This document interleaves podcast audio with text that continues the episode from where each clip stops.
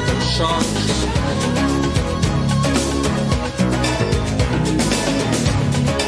O certo é saber que o certo é certo.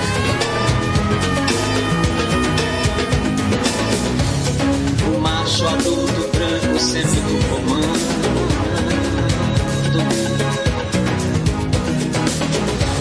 E o resto ao resto, o sexo é o forte do sexo. Reconhecer o valor necessário do ato importa. Riscar os índios, nada esperar nos pretos. E eu, menos estrangeiro no lugar que no momento, sigo mais sozinho caminhando contra o vento e entendo o centro do que estão dizendo aquele cara e aquela. É um desmascaro, singelo grito. O rei está nu, mas eu desperto porque tudo cala frente ao fato de que o rei é mais bonito nu. E eu vou e amo o azul, o púrpura e o amarelo. E entre o meu ir e o do sol, um aro, um elo.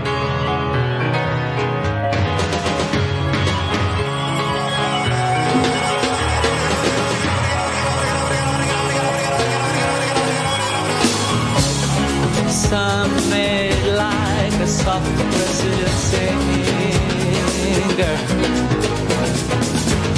But I've given up all attempts at perfection.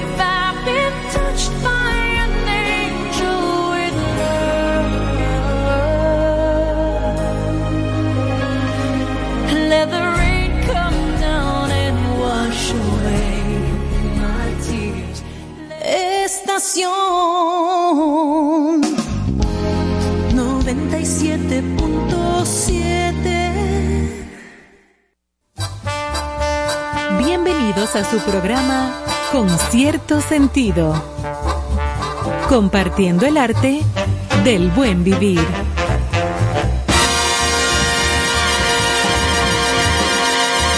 Por estación 97.7. Buenas noches amigos, bienvenidos. Hoy viernes a Concierto Sentido, aquí en vivo y coleando. Nosotros felices de compartir este cierre de semana. Hoy viernes, donde la gente ya, hay mucha movilización de gente en la calle, mucho tránsito, como de costumbre, pero hoy más, que comienza ya formalmente el fin de semana. Así es que con las pilas puestas todo el mundo y abróchense los cinturones para pasar una noche muy agradable. Buenas noches, muchachos. Buenas noches, Ivonne. Eso no era un programa. Un programa que yo tenía, mío de mi propiedad. Bienvenidos, señores, a este concierto sentido eh, en esta entrega especial de viernes. Ya finaliza la semana, así como dice Ivonne, eh, muchas personas en los diferentes puntos cardinales de vacacionar del país. En el este están pasando muchas cosas y esperamos que este espacio lo disfruten como cada noche. La experiencia de esta semana ha sido maravillosa, muchos invitados importantes y hemos disfrutado de Brasil en toda su extensión y seguiremos hoy también con buena música y con muchísimos datos interesantes. Por si acaso en algún momento usted decide eh, armar su maleta e irse a Sao Paulo, a Brasilia o a, a cualquier esquina, porque yo sé que si Carlos haría esa acción, seguro estaría en la selva amazónica en principio, para, para darse cuenta de qué está pasando con el ecosistema en ese gran país. Así es, pero yo este fin de semana estaré jugando golf con los integrantes del grupo ABBA. Ah, sí. Grupo debutante, grupo nuevo. Entonces he sido invitado a compartir con ellos en el este. Estaremos jugando gol. Yo invité a Néstor Caro, pero Néstor no puede porque tiene la agenda muy llena este fin de semana. No, y tengo una dolencia en la espalda, que el ah. golf eh, necesita unos movimientos sí, para el drive. Que, pudieran afectar. El, saque, el drive. Eh, ¿Cuál es tu handicap? como 14 mil. Oye, Johanna nada más se ríe, ella ni ha dicho nada porque como que yo no podemos con estos muchachos hoy. ¿Qué fue? Viernes. y el cuerpo lo sabe. De eso se trata. Buenas noches, bienvenidos. Eh, yo sí estoy en ese grupo haciendo maleta, pero yo sí quiero irme a Brasil a conocer. Ah, yo empecé. Sí, señor. Me quedé motivada, fascinada, encantada eh, con lo que ha sido eh, el programa y se fue la semana, nuestra primera semanita en concierto sentido. Me dan ganas de llorar. No, no, tranquila. Ah, Todo está bien. Así que de verdad que bienvenido, hay mucha gente, el tráfico está bastante intenso. Sí, muy. Tómeselo con calma. Nosotros, los que están en el teatro. Ya estamos experimentando lo de días cortos y noches largas. Sí, está oscureciendo muy temprano. Exactamente. Eso también hace que uno sienta que el día pasa más, pase más rápido. No rinde. Pero realmente él, la, como dice Ivonne, ya oscurece más temprano. Mucho más temprano a las seis, señores, ya yo estoy. Señores, recogen que está oscuro. Exacto. Como le decían a uno chiquito. Mira, muchacha, que está oscuro, ¿qué tú hacías ahí? Pero pero son las seis, las mismas seis de la tarde, pero las seis de la noche. Y hay como ese amague, esa brisita también, que viene con esos cambios de... Sí, en la noche está refrescando un poquito el tiempo y en las mañanas temprano. A, las cinco, seis de la mañana está fresquecito. ¿Y qué tú hases levantado a las cinco de la mañana? No, lo que pasa es que yo, acuérdate que yo llamo a una emisora a las siete y media. Ah, bueno, sí, es verdad. Entonces lo hago desde mi... Desde mi, cama, en cueros, claro ya, qué lindo, bien. Entonces... Eso es de los bantú. Acuérdate que los bantú, los bantú dejaron su influencia, sí. Ya eso es parte de, la tribu en Brasil que él conoció. Sí, sí, se siente fresquecito. Una cosa fuerte, Carlos. Ustedes lo ven así, serio, narrando pelota y cosas, pero mentira. Es mentira. Es un bandido con B corta. Bueno, no, yo quisiera ver a Néstor Caro en, en una película como El puente sobre el río Kwai Él es el que va a decir, Pero que usted- Exacto, pero ¿qué tú quieres? No, ¿Que yo la que- vea o que participe? No, no, yo me gustaría que se hiciera una versión nueva y usted pueda participar en ese campo de prisionero allá de los japoneses. Bueno, yo creo, yo creo que eso te va a quedar grande, pero no, no tengas temor, porque en el 2022 eh, me vas a ver en la pantalla grande. Ah, sí, Claro, vas a triunfar. claro. No sé si trufar, pero estaré. Pero vas a estar en una Sí, película. claro, ¿Te va a claro. hacer que de capitán de la policía? No, no, eh, eso fue lo que planteé, pero me degradaron. Yo, en una película dominicana de unos grandes amigos. ¿Eh? Hay que inscribirse en DGCine y todo. No, no, yo me inscribí, yo me inscribí, Ya tengo todo. todo Sí, sí, sí. Cualquier cosa Pero el diálogo es corto, pero no importa. Bueno, una primicia con cierto sentido de el debut. Claro. Debut y despedida va a ser No, no, pero Néstor es un artista y él se va a adaptar y se va a desdoblar y va a salir espontáneo, porque la clave de la actuación es que se vea natural, que no se vea forzado, pero que también no deje de tener, o sea, el, Lo el- el orgánico. sentimiento, exacto. Claro, yo no lo puedo dar su coaching. Pero, Normal. pero esa es la idea de, de la actuación. Claro. Mientras más natural te veas, Eso es mejor. Eso es así. Yo antes de incursionar en otro proyecto, eh, me invitó Robert De Niro a que pasara por su casa, que me va a dar algunos tips. Para... ¿Tú sabes lo que hacía? Él te dijo, aló, Néstor, Sí. ¿qué tú estás? Arranca. ¿Qué- ¿Tú sabes lo que hacía Pier Paolo Pasolini Oh, fresco. en Italia? Te fuiste lejos. El eh. gran director italiano, lamentablemente ya murió, ¿eh? lo mataron. Italiano, Pier Paolo Pasolini, comunista, homosexual, talentoso. Los últimos 120 días de Sodoma, Eso, eso es una película que Pero oye rompió lo que él- todo. cuando él hizo el, il Vangelo segundo Mateo, que él estuvo invitado a un festival, se sentía indispuesto, se quedó en el hotel. En los hoteles siempre hay una gaveta con una Biblia. Acostado él con fiebre, gripe, no pudo ir, cogió su Biblia. Estamos hablando de un tipo ateo, comunista, homosexual, todo en contra de aquella época, ¿verdad? Porque ahora eso no es nada. y hasta de esta también. Sí, bueno, pues para, entonces- para algunas personas. entonces él coge la Biblia, Dale. la abre y ve el Evangelio según San Mateo. Entonces, ¿qué hacía él? Él iba a buscar gente en la playa, tipo gente común y corriente. Encontró, por ejemplo, a un joven español que estudiaba en Italia y le dijo, tú te me pareces a Jesucristo, yo estoy haciendo una película, ¿te gustaría hacer una prueba? Ven por aquí. Ven por aquí, mire, y fue, hizo el papel. Oye, porque el director es el responsable De todo lo que de pasa. todo ahí. lo que pasa y de sacarle a cada persona lo mejor. Claro. Por eso fue que Robert De Niro llamó a Néstor. Claro, Claro. que sí, claro. Claro. No, porque él sabía mis deficiencias y lo que quiere es que yo crezca, increciendo. Más. Exacto. Más. No, hombre, no. Señores, y ahora como eh, retomando, ¿verdad? Ustedes saben que siempre tenemos las efemérides. Recuerden que mañana 6 de, De noviembre. noviembre. es el día de la Constitución. Constitución de la República. La con- señores, la Constitución, ¿eh? La de verdad. sí, porque hay mucha gente que no respeta o que quiere utilizar la palabra Constitución y ponérsela en su boca sin saber qué es lo que está diciendo.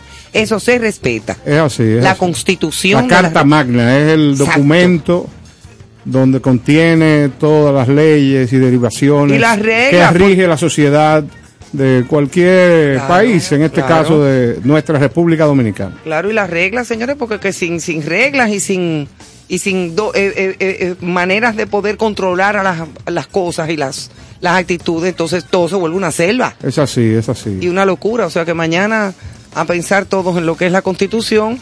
Y, recordar que no es un pedazo de papel. No, no, no, no, para nada. Como hay personas que han querido decir, no, que la constitución es un pedazo de papel, pues no lo es. La debatida constitución. Sí, la debatidísima constitución de la República Dominicana. Así Pero es que en, ya... el, en, el, en el modo del viernes también, siguiendo en ese modo del viernes, yo creo que siempre nuestros amigos ya están acostumbrados a que abrimos con música para iniciar a desestresarnos, a relajarnos eh, y a conectar con, con esa música del mundo y agradecerle a Brasil que ha sido nuestro protagonista durante toda la semana.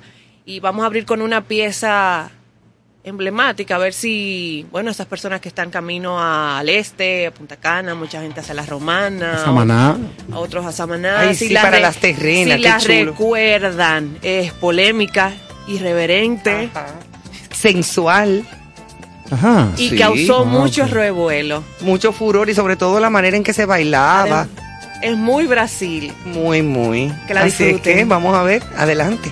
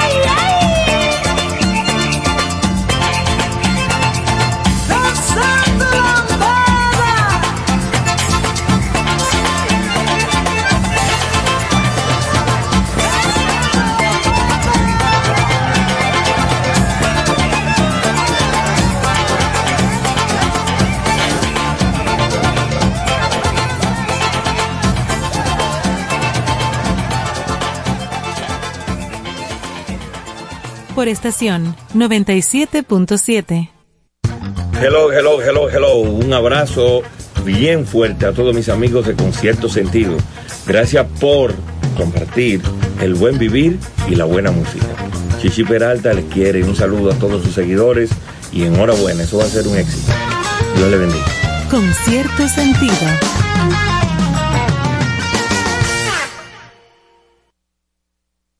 Estás escuchando Con cierto sentido. Bueno, ahí estaba esa pieza. La lambada famosa, ella. Y eso fue un escándalo en esa época, la lambada y cómo se Totalmente. Era bailaba. Como ¿eh? hablábamos fuera del aire escuchándola, Sí, cómo sí, transformó la moda, la, la- las mujeres, las faldas que se usaban. Fue un tema de impacto social. De impacto, Sí, porque sí. es un, un tema muy pegajoso, sencillo. Sí. Musicalmente hablando es muy sencillo, pero pegajosito, bailable y revolucionó una época que todavía es la hora de que tú le Muchos pones. remakes todavía hoy Sí. de artistas contemporáneos, o sea que... Sí, eso es así, ha funcionado. Mira, Bueno, Aprovechar y recordarle a nuestros eh, amigos oyentes, a nuestra audiencia, que nuestra experiencia en Concierto Sentido es una revista multimedios, es una plataforma digital y usted puede tener contacto con el contenido del programa a través de las diferentes redes sociales. Puede seguir nuestra cuenta de Instagram. Con cierto Eh, sentido, así que Ahí mismo. tenemos a Sandy dando seguimiento a sus preguntas, a sus comentarios, lo que quieran hacer llegar al programa para enriquecer el contenido. Esto es con ustedes, esto no es nada más estos Y cuatro por mo- ustedes. Mosqueteros aquí. Eh, y esta música que se está seleccionando de Brasil, todo lo que se escuchó en la semana, usted lo puede encontrar ahora en Spotify, va directo a concierto sentido. Y ahora que usted está en carretera, que está de fin de semana, usted va a los playlists, selecciona y ahí lo tiene. todo, Puede ¿verdad? encontrar toda esa música y así sucesivamente cuando nos vayamos a África, cuando nos vayamos a España, A Cuba. a Cuba. O sea, vamos a hacer viajes por, musicalmente hablando, por muchos países a donde hay una calidad y una cantidad Exacto. de música que bueno, no, no sé cómo es que nos vamos a hacer. Yo la música que quiero escuchar es la de Somalia. Ah, sí. Me llama la atención, sí. La somalí. Sí, porque eso, tantos piratas que hay allí. Ese país se conoce simplemente por la piratería, ¿verdad? Sí. Después, Sí, pero en África hay mucha no, pero música han salido buena. muchos videos de Somalia, de, ni- de- de baile, y Sí, son sí. muy caribeños, como si fueran muy caribeños. Sí, muy- sí, sí, no. el- De ahí Es es que que, ese viene es la el música de origen nosotros. nuestro. Exacto. Claro. De ahí es que viene la música nuestra de África. O sea que Hay una gran influencia de África y de España.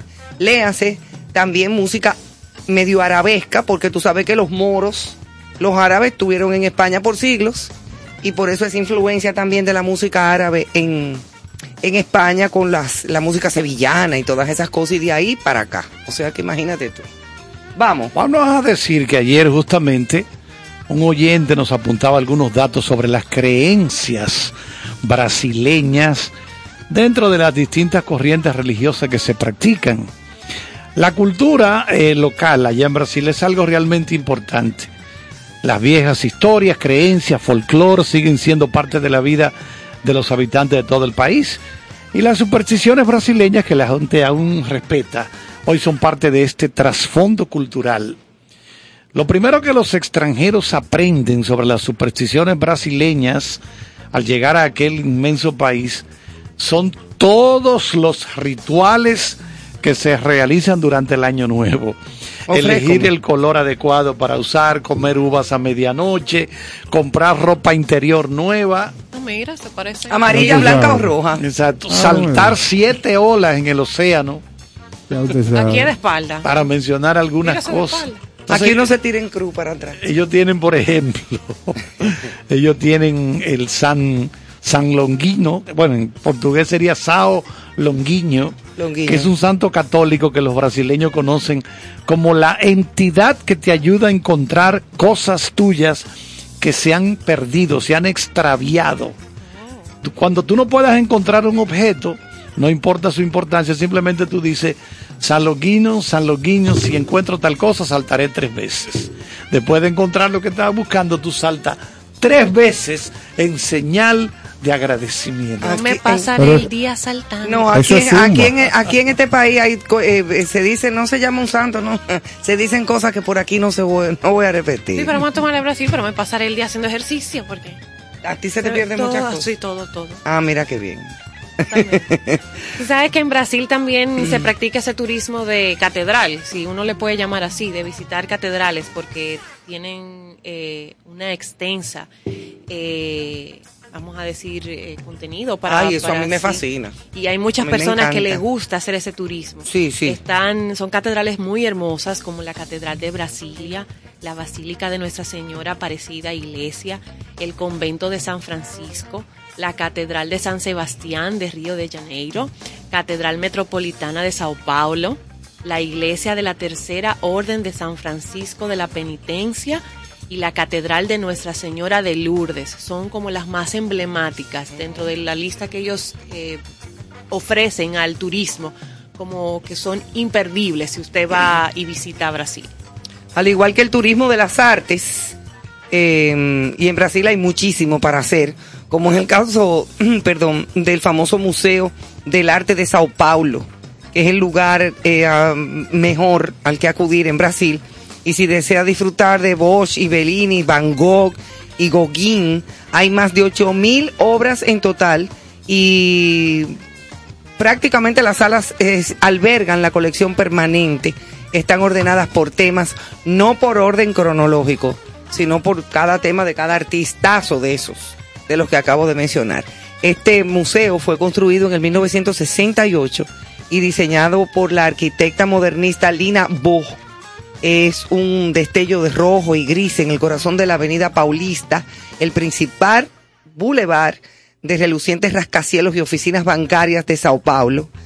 Ya me lo imagino, eso tiene que ser un espectáculo. Así es. Una maravilla. Y el museo es casi tan famoso como el icónico hormigón y edificio de vidrio que se asienta. O sea, lo- es, es como hablar como del Louvre de Brasil. Exacto. Como para poner un Sí. ejemplo un poco exa- exagerado, tú ves. Pero sí, es como si, si sí, habláramos porque es una gran del plataforma del arte. Exacto, Claro. o del Museo del Prado, por ejemplo, en, en, Es así. en, en España. ¿Qué dices tú? Eh, Bueno, tú sabes que, que Brasil eh, culturalmente es una sociedad muy avanzada. sumamente. Eh, estamos hablando que en el Museo de Arte de Sao Paulo se dedica principalmente al arte internacional más que a la oferta eh, brasileña.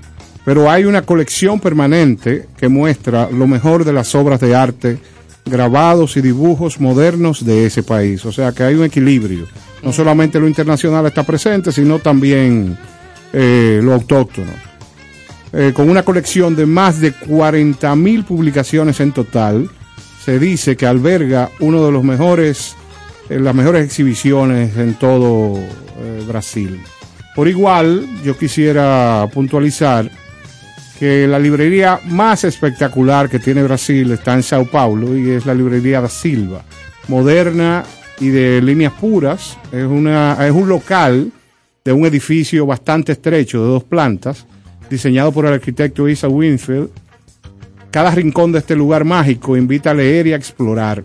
Pese a que sus dimensiones no son precisamente grandes, parece enorme y está lleno de espacios luminosos en lo que los libros son protagonistas. Bueno, eh, lo que me decíamos hace unos días, parece que ellos quieren incentivar mucho el asunto de la lectura, que hablábamos de los presidiarios, pero quería agregar sobre la- las creencias. Brasil, bueno, eso ha cambiado mucho, pero llegó un momento en que la población, casi el 94% de la población brasileña era católica. Sí, es así. En este momento no es así, ha ido perdiendo mucho terreno, pero de todas maneras, Brasil es el país que tiene mayor cantidad de católicos del mundo. Y la lectura incide. El 58% de la población de Brasil, es decir, 123 millones de brasileños son católicos. Es el país que tiene más seguidores del catolicismo del mundo. Ni siquiera, bueno, es que la población de Italia no le da por los No tobillos la población Claro. de Brasil. No, para nada. Pues sí. tú tienes Para nada. 213 millones de gente en Brasil. Y ahora mismo Brasil es el país que tiene mayor cantidad de católicos del mundo, aunque reconocemos que ha perdido mucho terreno. Porque hay nuevas iglesias, nuevos movimientos, todo ese tipo de cosas, que siempre, siempre va a estar eso en movimiento. Qué bien. Señores, seguimos con Brasil. Y la vida nocturna en Brasil es espectacular. Vamos a hablar de un área que se considera que es la más impactante, que es Sao Paulo. Se caracteriza por tener una de las mejores noches de fiesta del mundo. Que es mucho decir. claro. En cada ciudad siempre hay diversión. Desde eventos culturales hasta animados clubes nocturnos, la mayoría de los bares y clubes cierran hasta que el último cliente se va. No o sea que quien decide el horario es el cliente. Es el que está ahí. eh, mira Dando como resultado noches llenas de música y diversión hasta el amanecer. En- dentro de esta vida nocturna en Sao Paulo es bueno mencionar que hay un sitio muy especial que se llama The Week, conocido como Avalada.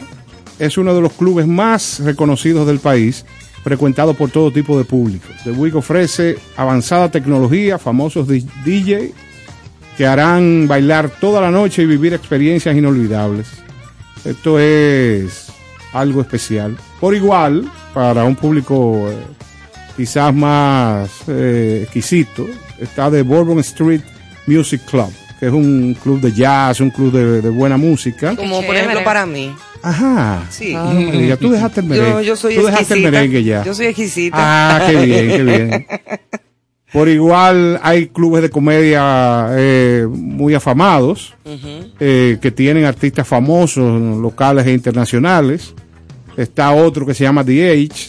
Eh, esta discoteca con más de 10 años ofrece música electrónica en una pista calculada con detalles neón y una fantástica decoración proyectada por un ecualizador, o sea, esa es su escenografía. Su innovador diseño ha ganado varios premios internacionales.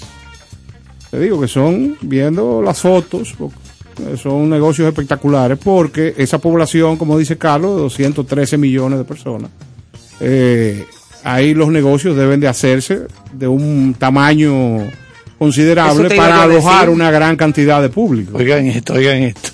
A propósito de que Néstor no hablaba de, de bares, restaurantes, pasarla bien. Entonces, cometer un delito en días festivos tiene un agravante en Brasil. Tenga cuidado si usted va a robar o va a hacer algo un sábado, un domingo. El O día de San Fulano, que Exacto. es día de fiesta. el motivo es porque los domingos o días feriados es día de descanso para todos, incluida la policía, y para disuadir a los delincuentes, a los ladrones, a los delincuentes, ¿verdad? Que no les hagan trabajar, si cometen un delito implica que lleva un agravante. El- Dice, mira, la policía va a descansar también el domingo.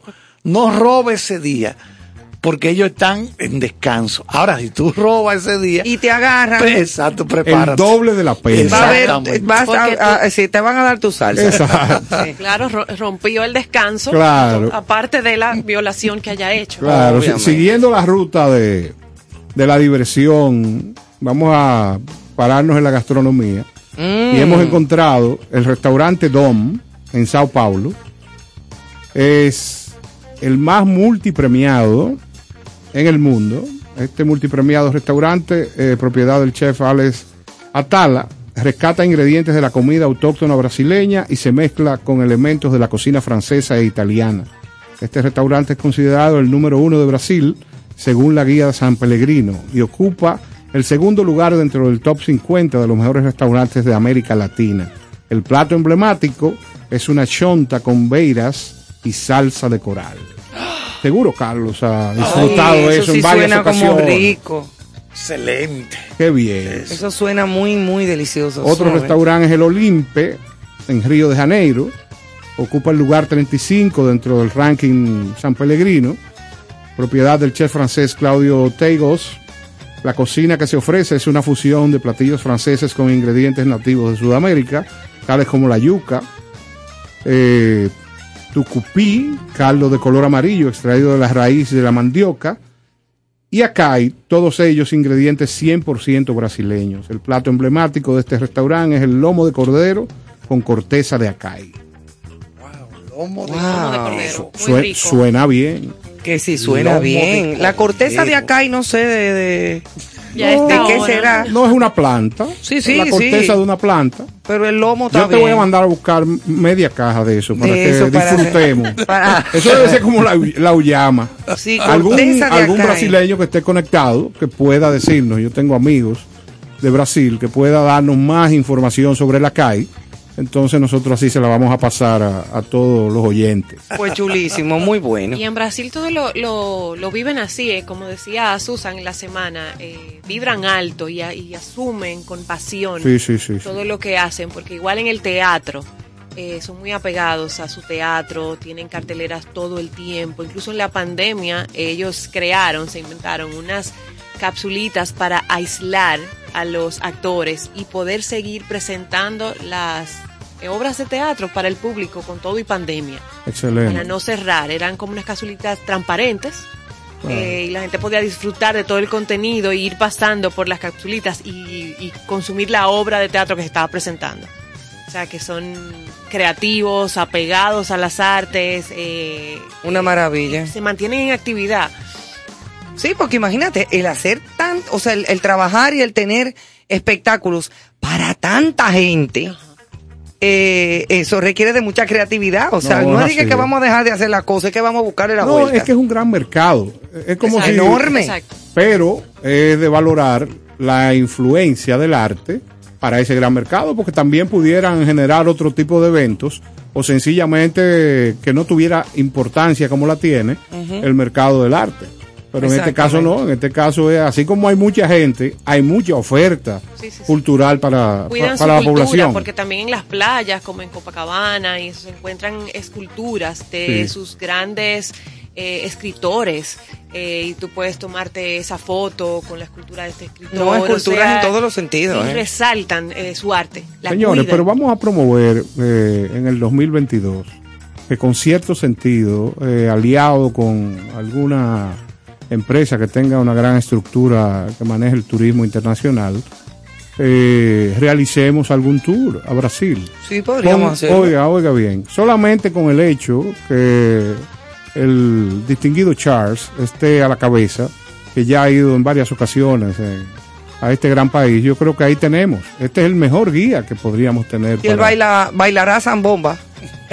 Con todo el mundo ahí. A mí me gusta la Adelante. zambomba. Sí, él va a bailar adelante. Canta. Que ha sido nuestra canción favorita. Claro, de esto, pues, un de saludo varias. desde aquí a nuestro Juan Luis Guerra. Juan Luis Guerra con Sí, zambomba. con Zambomba, que ese, ese, ese tema es parte de la primera producción de Juan Luis Guerra, eh, 440, que tiene piezas exquisitas como. Loreta, Feliciana, bueno, en fin. Eh, eh, la- el carnaval. carnaval, es por un Dios. discazo que lo canta Maridalia. Ay. ya lo sabe. Y dedicado también zambomba para Emanuel. Emanuel, sí, nuestro, Sí, sí, Emanuel es loco. máster, Loco claro. Él no deja de ponerla. Exacto, sí, sí.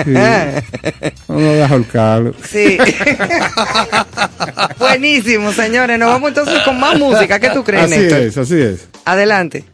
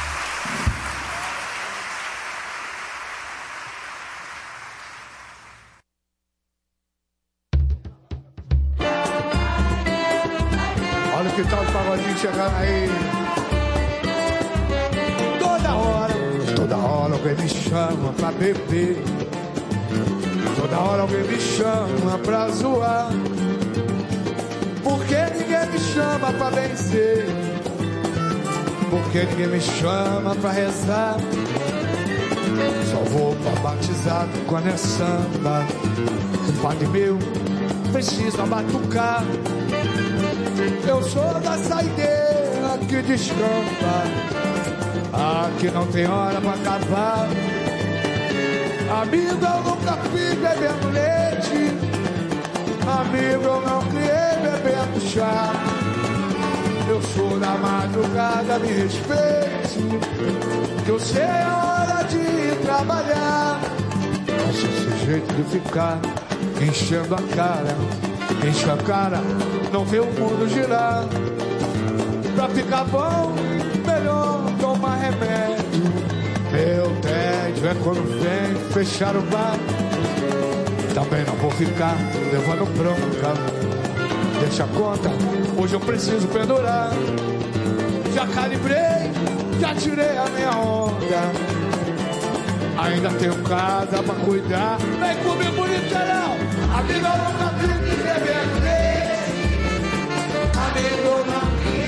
É isso, olha o que tá aí. Eu sou da madrugada, me respeite. Eu sei a hora de trabalhar. Toda hora, toda hora alguém me chama pra beber. Toda hora alguém me chama pra zoar. Porque ninguém me chama pra benzer. Porque ninguém me chama pra rezar. vou pra batizar quando é samba. E padre meu precisa batucar. Eu sou da saideira que descamba. Aqui não tem hora pra acabar. Amigo, eu nunca fui bebendo leite. Amigo, eu não criei bebendo chá. Eu sou da madrugada, me respeite. Que eu sei a hora de trabalhar.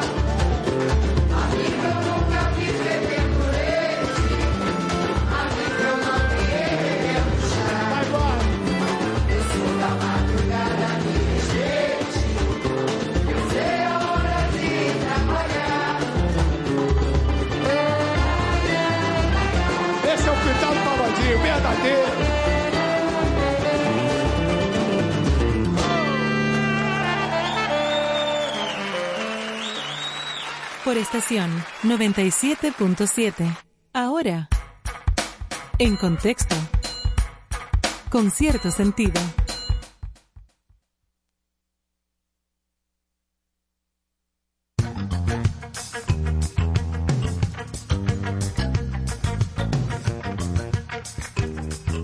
Continuamos amigos, esperamos que hayan disfrutado estos temas musicales escogidos para ustedes, para nosotros, que los disfrutamos muchísimo también, cerrando esta semana dedicada a Brasil. Y dentro del contexto, eh, tenemos noticias muy interesantes a nivel internacional, una de ellas que tiene que ver con la República Dominicana, y ya tenemos nuestra propia menina en Madrid. Eh, obviamente, basándose en la famosa pintura de Velázquez, Las Meninas, eh, obra maestra que creo que está y que se exhibe en el Museo del Prado, en Madrid. Tengo entendido, pero en fin. eh, todo esto inspirado en estos personajes de- del pintor español del siglo de oro viejo, en el 1599 al 1660, está diseñada esta menina por la joven artista Isabela Fernández e inaugurada este miércoles pasado la menina dominicana, que pretende exaltar la variedad de razas que conforman el país con rostros de personalidades destacadas como eh, Marilady Paulino, nuestra famosa atleta que acaba de ganar varias medallas y premios, Juan Luis Guerra, eh, Guerra, di que Guerra, ¿por qué yo dije así? Guerra. ¿Por qué yo dije así? Porque No, para- portugués. El Guerra, ajá. Sergio Vargas también está ahí, ofrézcome. Jenny Polanco, que en paz descanse, nuestra querida Jenny Polanco. Las hermanas Mirabal y otras eh, personalidades también. Esto lo informó la Embajada de la República Dominicana en un comunicado. Entre las caras podrás descubrir personas que nos representan como cuna de grandes atletas, cunas de artistas, eh, figuras famosas, conocidas en todo el mundo. Qué bueno que Isabela Fernández, esta diseñadora afi- afincada en Madrid, pues ha puesto nuestra menina a valer en el medio de las calles madrileñas. Excelente, Sí, excelente. señor, qué chulo es. Muy bonita. Y seguimos en contexto con Sí. más información y hemos visto la salida de un nuevo tema del gran artista puertorriqueño Elvis Crespo eh, con una colaboración de Gilberto Santa Rosa y nuestro Alex Bueno. Este tema recién ha salido y tiene es un tema caribeño donde tiene una presencia de varios ritmos y lo pueden disfrutar en YouTube. Yo estuve viéndolo y me parece un tema muy atractivo y la unión de estos tres artistas eh, deja siempre un buen sabor en, en los radioescuchas. Y viene pronto Gilberto, ¿no? Sí, eh, la próxima vez es en, en, en febrero del 22, Del 22. en el Teatro Nacional como siempre. O sea que le, mantendremos informado. Este caballerazo de la salsa. Carlos, eh, Carlos. ¿qué otro contexto tienes tú? Bueno, nada, la información de que Scottie Pippen, el exjugador de los Chicago Bulls, lanzará un libro el día 9 de este mes de noviembre. Aprobamos para Se- allá. Se llama Unguarded, el libro. Y él ahí ataca a Michael Jordan. La gente dice que es que está un poco envidioso, que no le cayó muy bien lo del documental aquel de Last Dance, 10 episodios que hizo la cadena ESPN. Aquí lo vimos La gente lo puede buscar, está colgado en Netflix. En Netflix, ajá. Ese documental, eh, bueno, parte de ese documental se hizo aquí, en cerca del aeropuerto de Samaná, donde Jordan tiene una propiedad muy bonita. ¿Él viene mucho? Sí, En él, viene, Cabrera, él viene con frecuencia. Él viene mucho. Es- Hay una zona bien bonita que se mantiene muy, eh, o sea, como muy reservada, tú ves, muy, sí, sí. que no hay tanta gente, tanto Aislada. aislada, y ahí parece que se grabó parte de ese documental de Michael Jordan, hablando de eh, la- aquella temporada última de él con los Chicago Bulls, cuando se hicieron campeones. Entonces, Scottie Pippen, yo no sé qué es lo que pasa, si es que tiene alguna envidia, Sí, pero él, él lo que siente es como que a él lo relegaron a un segundo lugar y que todo era Michael Jordan. Y es lo que dice, bueno, porque ¿por qué no, no ganó él solo lo- los campeonatos? Porque es que realmente es un trabajo en equipo. Eso no será un chisme. claro. Eso no es un Sí, chisme. eso hay algo de eso ahí. Pasa, Vamos a esperar el libro porque el primer ejemplar me será enviado a mí. Oh, claro, Claro, dedicado para Carlos. Calientito sacado de las de las eh, prensas ahí. Por la- a con cierto No, y sentido usted le me- llega. claro. Usted, Ok. me, usted me comentó antes de entrar a la cabina de que por su estadía próxima en Míconos, Sí. usted no iba a poder estar en el lanzamiento de, de ese libro. del libro, pero eh, estos grandes amigos nuestros de la National Basketball Association Yeah. nos Oh, envían de yeah. inmediato sus libros, ese tipo de cosas. Ya. Seguimos. Aquí hay una noticia muy bonita, eh, continuando con los premios y la premiación de los Emmy, que estuvimos comentando esta semana, y es el documental que también se lleva otro premio en la gala de los Emmy, sobre la vida del pediatra dominicano radicado en Nueva York. Es el grafitero que se convirtió en doctor, que es la historia del doctor Juan Tapia Mendoza.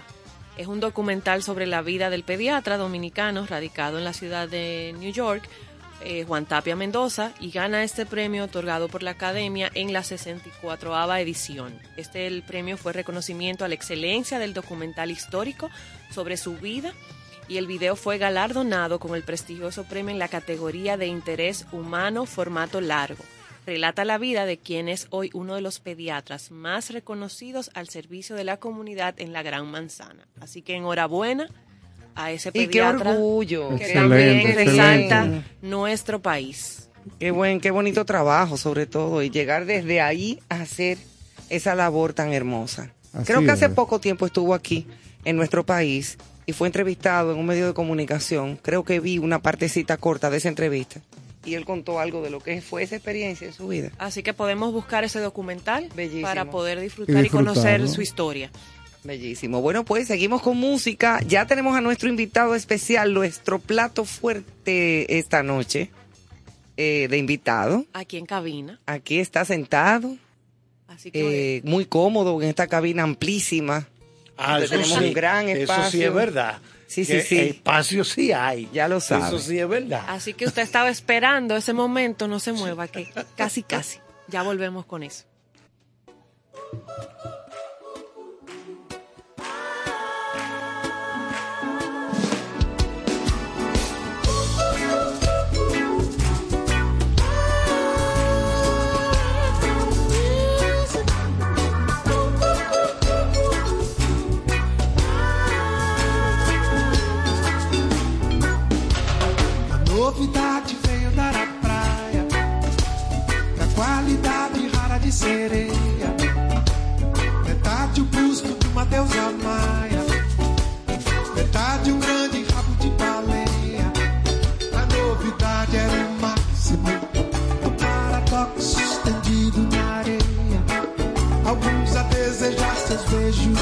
Deus, outros a desejar seus.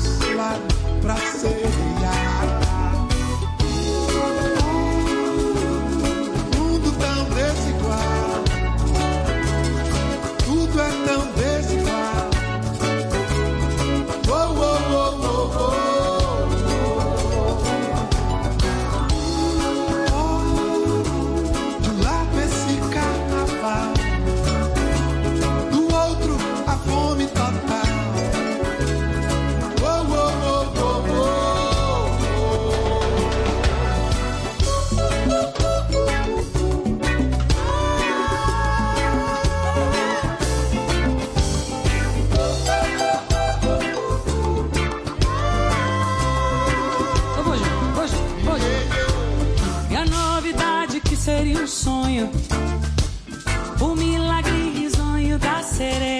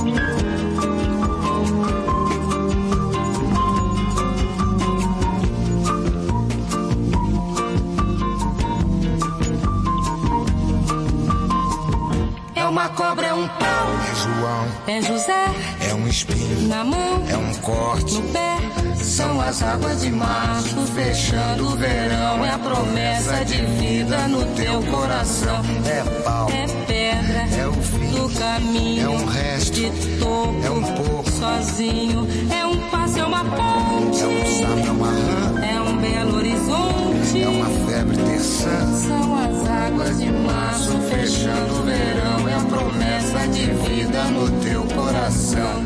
Pau, Pedra, inho, coco, fogo, inho, água, hidro, São as águas de março fechando o verão. É a promessa de vida no teu coração. Padaba, Bade Baziza, Zazaziza, Azanamenya, Anandede, Bandandede,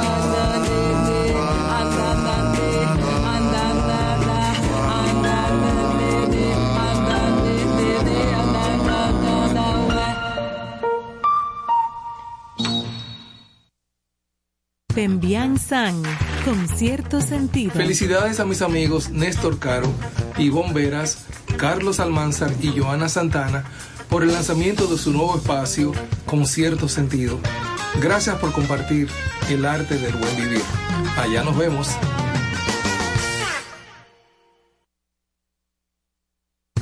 Amigos, soy Elianta Quintero, periodista, y paso por aquí para enviarle la mejor vibra, desearle todo el éxito del mundo a mis amigos que están iniciando el proyecto Concierto Sentido, que se transmitirá de lunes a viernes, de 8 a 10 de la noche, a través de la estación 97.7 FM.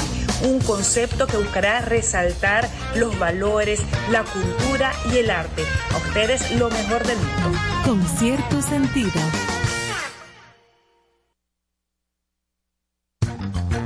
Estás escuchando Con cierto sentido.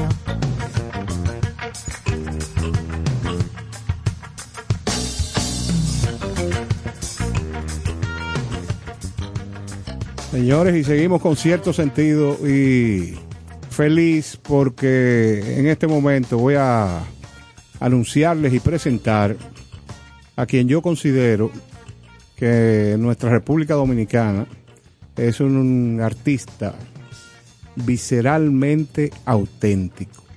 Ese es mi parecer. Disfruto muchísimo lo que hace, no solamente cuando canta, sino su accionar, porque ha demostrado que cualquier responsabilidad que tenga que ver con el país eh, la hace con el corazón y aparte de unir esas intenciones buenas con la creatividad, los resultados son excelentes. Con ustedes, José Antonio Rodríguez. Bienvenido.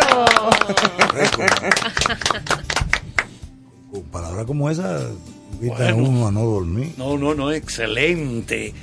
Eh, esta cabina tan amplia es lo que nos... Es que él se apecha, José Antonio. Sí, cuando le coge con un tema. José Tú Antonio, sabes que eso es lo malo de la radio televisiva. Que le pierde la... Que se ve.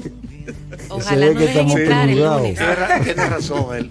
Eh, la, la radio debe ser algo de- que hay que dejarle Imaginación, a la imaginación. Sí. compadre. ¿Cómo es fulano? ¿Cómo es Perenceo? Claro, claro. Pero, Ada, José Antonio, queremos eh, iniciar la conversación. Eh, bueno, tú tuviste experiencia haciendo radio también. Y yo estuve en tu programa ya, era en Viva FM. Claro. Eh, un programa bien, bien sencillo y donde la gente, los invitados iban y se sentían ahí muy bien contigo.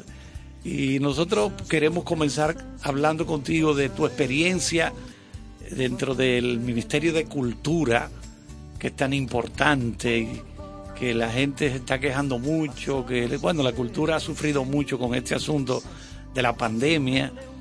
Quizás sea uno de los sectores más afectados a nivel mundial, porque se cerró todo, museos, sala de conciertos, teatro, cine, bueno, todo se cerró. Pero queremos que tú nos hables un poquito, como tú has pasado por ahí, eh, eh, sobre en sentido general, cómo tú ves la cultura en, en nuestro país. Ah. No pudiste haber empezado con- Con otro acorde. No, no, no. Ya vendrá eso. Yo soy un doliente de la cultura. Eh, haber pasado por el ministerio me dio a mí la, la oportunidad de abrir puertas, conocer puertas y descubrir que la cultura se cuela por ventanas. Pero sobre todo que si bien es cierto lo que tú planteas, que durante la pandemia fuimos el sector más golpeado, no menos cierto es que fuimos golpeados porque nosotros no conocemos nuestro valor. Y hablo de nosotros. Fíjate que no estoy echando la, la cuava a nadie, porque yo soy del sector de la cultura. Si nosotros reconociéramos y conociéramos el valor que nosotros tenemos, a la cultura se le puede, se hubiese dado el tratamiento que se le dio en países donde se les reconoce el valor. A nosotros nos cuesta mucho trabajo, y hablo en un sector de la cultura que es la comunicación, que estamos en radio. A nosotros se nos cuesta mucho trabajo entender que nosotros somos una, una industria, que como industria nosotros aportamos dinero al desarrollo del país. Para que tú tengas una idea, en el 2015 se hizo la primera encuesta, se llamó cuenta satélite, se hace con el Banco Central, para que la gente no vaya a pensar que fue amañado por el Ministerio de Cultura. Se hace con el Banco Central, el Banco Central hace esta encuesta para saber cuál es la importancia y el valor que tiene la cultura en términos económicos. Se hacen varias encuestas. Se debe hacer cada dos años. Estoy hablando de la primera encuesta en el 2015. Da como resultado que la cultura, en esa primera encuesta, sin tomar en cuenta eh, a los grandes consumidores de cultura como el turismo, dejó claramente establecido que nosotros, y hablo de nosotros hablando de ti también y de todo lo que estamos en cabina, porque todos somos, la comunicación es cultura. Lo que ustedes hacen le aporta al Producto Interno Bruto. Ese aporte que hacía, que hizo en el 2015 la cultura, dejando fuera a los grandes consumidores como el turismo, fue de 1.5. Para que tú tengas una idea y para que la gente me entienda, la cultura pagó 50 kilómetros de la carretera que lleva de Santo Domingo a, a Capcana. La cultura pagó escuelas, hospitales, al menos de las escuelas, de todas las que se hicieron, al menos un 10% lo pagó cultura. Para que la gente entienda el valor que tiene el sector de la cultura. Nosotros no solo somos un alimento para el alma. No me canso de decir cada vez que tengo la oportunidad, Calito, de que nosotros tenemos que saber nuestro valor. Si nosotros hubiésemos entendido el valor de lo que nosotros aportamos, en lugar de sentir que el gobierno nos está regalando 100 millones, como se vio, estaba obligado, no a los 100 millones, a mantener al sector de la cultura y a los trabajadores de cultura, que fueron los más golpeados. Para que tú tengas una idea, en Francia, que reconocen el valor del, del sector de la cultura, cuando tú pudiese, si tú pudieses justificar que antes de la pandemia trabajaste durante seis meses, estoy hablando en cualquier área de cultura, el Estado todavía lo, lo mantiene, creo que ahora hasta noviembre de este año, o sea, dos años, un sueldo de, de alrededor de un, unos 1.200, 1.500 euros al mes. Ese es el valor que tiene el sector. Nosotros teníamos que hacer conciertitos por, por, por las redes, teníamos que, teníamos que mendigar. Nosotros no tenemos que mendigar. A nosotros se nos debe. Y eso duele.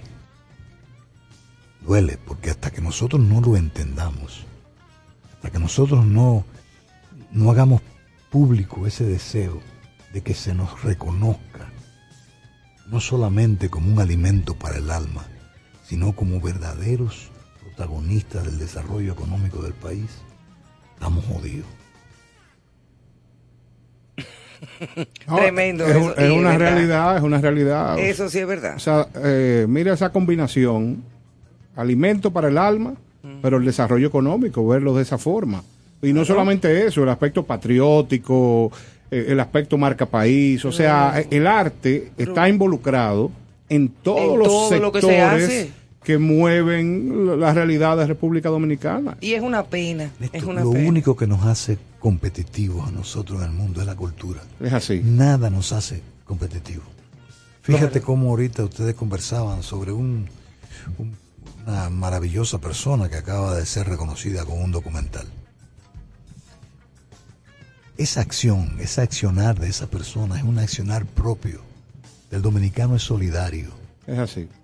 forma parte de su cultura. Claro. No hay forma de tú llegar a otro país, a otro lugar Sí. y tratar de ser como ellos para ser competitivo.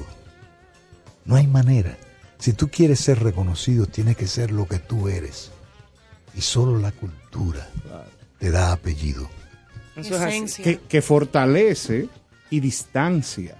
Porque, por ejemplo, hay un hay un adagio, o quizás no llamarle adagio, sino una conducta que habla de que hay dominicanos que van a cualquier eh, país del mundo y adoptan el, la forma de hablar, vamos a decirle así. Oh, sí, pero es que hay gente que se ha ido en Yola a Puerto Rico y vienen de allá que bendito. Muchos de ellos Y que el por, mu- muchos de ellos por necesidad. Sí, por- pero el hablar o, o a- asumir una- un idioma no es no es eliminar la cultura. La cultura no, no, no. es el idioma. No, no, yo lo sé, yo lo sé, porque no he terminado el, lo que quería referir. En la medida que tú tienes fortaleza de lo que tú eres como ser humano, de dónde tú vienes, de todo lo que, lo que compone el ser, en esa medida tú otras situaciones no la adoptas y no cambias. Porque ahora mismo estamos viendo en la música también cómo hay un desarrollo de música urbana que tendríamos que pasarnos días eh, analizando este, este proceso, pero hay mucho de lo que se está exhibiendo que viene de otras culturas. Eso es lo que, lo que yo es que hay siento. una influencia de culturas en todas partes. Es lógico, es Claro, lógico. lo que uno tiene que mantener su sello y su identidad. Eso te iba a decir. Independientemente de a, a dónde se vaya. da identidad. Sin cultura, ¿quién soy? Lo único que te hace competitivo. Claro, ¿Quién claro. soy? Único. No hay forma de que tú puedas ser otra persona que no eres. Si no alimentas, si no elevas tu cultura. En cualquier cosa. Eso es así. Mira, eh, una cosa muy simple. Si nosotros pusiéramos aquí a cuatro personajes a hablar radio y esos cuatro personajes tuvieran otra cultura, puedes estar segura de que aún con el mismo diseño del programa no sale igual. Es así. Eso es así. No sale igual. Totalmente. Eso es así. Y a propósito de culturas, el cambio radical que tú viviste al irte a vivir por cuatro años corridos a Francia, en el trabajo que hiciste con la UNESCO. ¿Cómo, cómo, cómo fue ese cambio? No, radical porque yo soy una persona de mi país, o sea, a mí no me gusta vivir fuera. No, por eso, un cambio radical Sí, para ti que estabas acostumbrado a vivir aquí. Yo, quería jondearme de una quinta planta.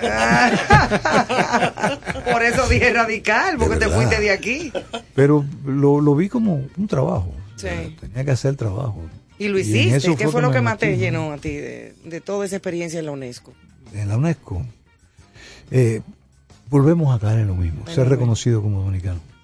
Qué bueno. Yo creo que todo lo que se logró fue porque yo no fui un diplomático tradicional de, de aquello Sí. de saco, corbata. El típico estirado, acartonado. No, yo Ujú. tuve la suerte de, de cuando llegué, tenía que visitar a los, a los embajadores a- Claro. y decirle yo soy fulano, embajador, no, no, presentarse, ¿no? Y yo tuve la suerte que en la tercera visita la hice a una a la embajada de Brasil y había una embajadora que tenía ya una señora muy entrada en edad, pero tenía toda su vida la había pasado dentro de la diplomacia. Y cuando yo llego, yo tenía como 10 años o 12 años en la UNESCO ella. Y yo le digo, bueno, yo no puedo hablar con ella mucho de la UNESCO, porque yo, ¿qué voy a hablar? No puedo hablar mucho de diplomacia, porque ¿qué carajo voy a hablar? Y entonces así mismo se lo dije, yo estoy leyendo como un loco para ver si en, en la próxima visita que yo te haga podemos tener una, una conversación mucho más amplia y larga. Y ella me dijo, mira, yo te voy a decir cuál es la definición de diplomacia. Y créeme porque yo he vivido de ello. La diplomacia es convertir un sí en no y un no en sí. Y hazlo como tú eres. Oye, tú qué bueno está eso. Dime qué simpleza. A los dos días yo tenía que dar el discurso en el en el Consejo Ejecutivo, formábamos parte del Consejo Ejecutivo, que era un organismo de lo más, el organismo más importante de la UNESCO. Y ahí son 54 países y República Dominicana pues, estaba ahí. Y digo, bueno, yo oía a todos estos embajadores dar aquellos discursos que era una cosa como, cada, cada vez yo me, me sentía más pequeño, más pequeño. Y yo me iba, ¿Cómo y escon- me iba ahora? escondiendo así. Encogiendo. Teníamos la vicepresidencia del Consejo, además, con un letrerazo que decía vicepresidencia. Y yo, ¿qué voy a decir? ¿Qué voy a hablar? Yo, sé, bueno. Me muero. Termina por hoy la sesión, que yo qué, mañana hablarán fulano de República Dominicana. Digo yo, te me jodí. Yo me jodí. En buen Y yo dominicano. no, no dormía, no dormía, no dormía. Y, y tú sí, pero ella, ella me dijo, sé tú. Y yo acabo de terminar eh, en el Ministerio de Cultura. O sea, ¿qué es lo que yo soy? Cantautor. Si fuiste cantautor como ministro y no lo dejaste, ¿por qué vas a dejar de ser cantautor en, una, en un lugar donde la cultura Es lo más importante. Claro. y entonces cuando me, ahora con usted, el- la directora general Iri- Irina Bokova, una maravillosa persona, y ahora con ustedes, y ahí me hizo una presentación muy, muy bonita porque yo fui su anfitrión aquí, siendo Ah. ministro de Cultura, ella vino a inaugurar las oficinas. Y yo cogí y empecé a cantar. Tú arrancaste cantando. Empecé a cantar una canción que le hice uno, un, arreglo de una canción de una eh, colombiana que se llama Para la Guerra Nada. Yo le cambié un poco los textos. Me ayudaron mis amigos cantautores a, a ponerle un poco el contexto de la UNESCO. Y puse a todo el mundo a cantar. El, el, estribillo decía, para la guerra, nada. Y la Sí, gente se no, replicó aquí los medios. No se aplaude. Y cuando yo vi que todo el mundo empezó a aplaudir cuando yo terminé, digo, aquí nadie me apea. Aquí ya, el que quiera hacer un discurso que lo aplauda, que cante. Que cante, a ver quién. Pero Y es. qué bueno, qué bueno, qué bien. Yo. Pero eso fue lo que nos dio a nosotros, ser dominicano. Ser dominicano. Y ser tú. Yo salía y sacaba a bailar a la muchacha del servicio. Nosotros invitábamos a la seguridad. Es que ese es, el dominicano es así. El dominicano es eso. O sea, mientras todos los se encopetaban, pues yo era, yo dominicano. No, o sea, tú, no, yo y- entraba y, dímelo, ¿cómo tú estás? Yo, yo, yo nunca aprendí a hablar francés. Dos tres Y le hablaba, yo llegaba a los restaurantes y le decía, manito, yo necesito una, una, una mesa, tengo una maldita hambre que tú no tienes. Y el tipo me miraba como... O sea, como y como- este y- tipo. y entonces, eh, ¿Y por- cómo yo- tú te hacías? Porque tú yo aprendiste a hacer yo. No, porque a ellos no les gusta mucho hables inglés. Ajá. Entonces, yo ne parlé español. Ah, ah, parlé inglés. Uy, uy. Entonces ya tú le podías hablar en inglés. Claro. Pero después se acercaban a ti. ¿Y desde dónde tú eres? Yo, de República Dominicana. Ah, de Punta Cana, porque además que conocen. Vaina. Entonces digo, no, no, no, no, no. Punta Cana es una cosita. Eso es chiquito. Espérate, espérate. Eso no es República Dominicana. Y entonces eran charlas. de- Grandes amigos se hicieron. bueno. Pero qué eso, bueno. e- esta historia solo es para eh, fortalecer más que solo somos competitivos siendo como somos, lo que somos, nuestra cultura. Que es un activo natural. No nos cuesta nada. Néstor, la cultura. No Es hay así. forma de que, de Y que ojalá tú que sea- hacer otra cosa. Ojalá que sea lo que tú dices. Ojalá que algún día nosotros hagamos valer lo que aportamos. Yo creo que hay una hay un momento perfecto. Yo creo que la, pa- la pandemia obligó de alguna manera a que el sector de la cultura entendiera su valor. Y yo creo que hay movimientos muy lindos que se están dando, incluyendo dentro del Ministerio de Cultura. Hay un movimiento de, de darle valor Claro. al sector. Claro, en todas las áreas, en todas las áreas. Eso es importante. Yéndonos al, a otro plano, ya fuera de lo que fue tu experiencia como ministro y en la y en la UNESCO. Ya nos vamos al ser humano, a la persona y a la no sé lo que sientes, porque lo sentimos como quien dice igual. Pero no te he oído cómo expresarlo así como públicamente y quería preguntarte tu cambio de vida o tu experiencia o tu sentir desde el momento en que te tocó abuelear. Él estaba esperando otra cosa. Sí. Una respuesta muy sencilla. Yo creo que debimos haber empezado por los nietos y después los hijos. Ay, sí. O sea que es un proceso maravilloso. No, no, no, no, no, no es una cosa más. No, no, no, no. Porque no te envejecen. Exacto. Te obligan a ser más joven. Obligatorio. Y esas dos nietas que tenemos, una cosa que. Eh, Sí, porque para el que no lo sabe, José Antonio y yo somos consuegros. Como consuegro, claro. Exacto. Su No, hijo es el esposo de mi hija y viceversa. no. Y hay una, una información valiosa que el otro día Ivonne llegó con unos dolores y achaques en todo el cuerpo. Bueno, rebájale algo. No, pero déjame hacer el cuento, porque soy yo el que lo sentí. No, pero espérate un momento, que eran achaques momentáneos. O sea, la gente Ah. asocia el achaque como con edad. No, no, no, No, no. era algo. Entonces yo preocupado, Yo porque estaba yo, lista, yo soy sí. un tipo eh, que tengo intención de, de ver cómo la gente mejora. Le pregunto, ¿y qué te pasó? Y me dice, "Ay, las dos niñas que estuvieron en el clunaco y jugaron varonazo. Varonazo, tú. Y Después que llegamos a la casa. Y parece que la pelota se le pegó en mal sitio. Varios pelotazos durísimos. O que sea la que tiran está- duro. Cuando al matado. Eh, no, pero y espérate, de ahí entonces- huyendo para acá. eso, yo llegué a eso es lo que dice lo que el maestro acaba de decir. Eso es así. Que te hace ser más joven. Más joven y más activa y más de todo. Además de Don que Obligados. uno no coge lucha, uno no coge lucha, porque la lucha ya uno la cogió. Un mensaje a mi hijo que ya está bueno. que yo Ya quiero- yo- yo no, pero quiero vivir la experiencia. Pero eso viene. Ah, Eso venir. Tranquilo, Hay que esperar. Tranquilo. Don. José Antonio, aunque Ivonne dice que no, que así no. Di que don. Yo no tengo otra forma.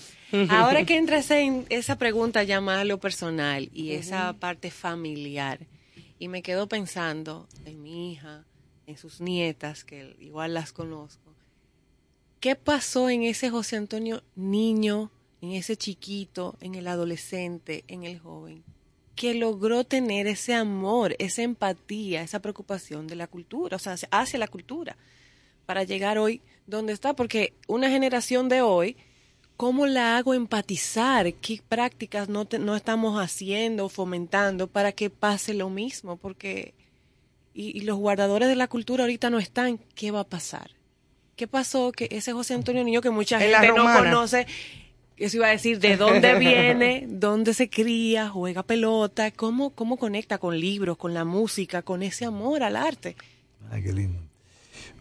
Pues, mira, yo tuve la suerte de haber nacido en la romana y haber estado en una familia que estaba rodeada de artistas.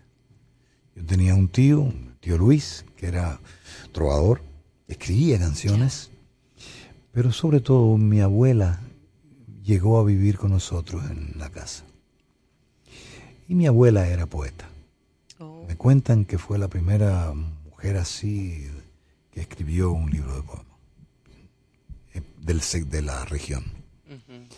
Y mi abuela era de esas poetas eh, centradas en la primera con la tercera, la segunda con la cuarta, tantos Esa rima, esa sílaba, estructura. rima, sonetos, todo.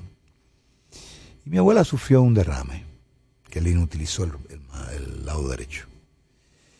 Y cuando yo llegaba de la escuela, mi papá me decía, eh, termina las tareas y antes de salir a jugar, siéntate con tu abuela porque ya te va a dictar los poemas. Imagínate tú para un niño que lo que quería era salir a la calle a jugar. Aquello yo lo veía como, ¿qué hice para que me... Para que esto pasara. Para que tú Para cómo son merecer las esto. cosas. Para que tú veas cómo son las cosas. O sea, yo no lo hice de buena gana. Y tenía que sentarme con mi abuela. Y ella, esa es la mejor maestra, porque me daba las sílabas y me decía cuántas sílabas tiene la primera. Ah, no, no, 18. Y la tercera, 16. Ok, quítale el, el qué y ponle el por qué. Entonces, Métrica, ok, métrica. abuela, ya le Tremenda maestra fue. Pero me enseñó, pero no, no me enseñó como No, maestra. sí, pero no, no, me pero puso sí. a vivir la enseñanza. Claro, Claro. Y entonces yo eh, empecé a tocar la guitarra por el tío, que se veía tres tonos. Y yo estaba enamorado de una muchacha que llegaba a la romana siempre. iba a la costa. La costa era como el lugar de El club. el Popov. ¿no? Ah, O sea. Club de la Costa. Sí, yo no era de la costa. Éramos socios del club. Pero aquella niña me volvió loco. Y cómo yo podía como lograr que me mirara. Entonces nos juntábamos en los sitios, el grupito de amigos. Y entonces ya llegaba de la capital, era de la capital. Llegaba de la capital los fines de semana. Y yo no decía nada. Yo, yo siempre he sido como muy tímido para esa vaina. Y, y tomé la guitarra y escribí, no escribí una canción, le puse música a una canción. Una canción de Garcilaso, un poema de Garcilaso La Vega que se llamaba Estar enamorado. Se llama Estar enamorado. La musicalicé y entonces, en la próxima reunión, canté Estar enamorado. La Y me hicieron la pregunta, ¿de quién es la canción? Y yo dije, mía. Entonces no le hacen caso a la música, sino a la letra. Oh, ¿Qué letra más? que sí o qué? Entonces, ¿cómo yo le voy a decir que soy de Garcilaso La Vega? en ese momento. Además, yo, casi, ¿quién va a conocer a Garcilaso La Vega? ¿Quién va a ser? No, no, eso es mío. Ay, eso es royalty.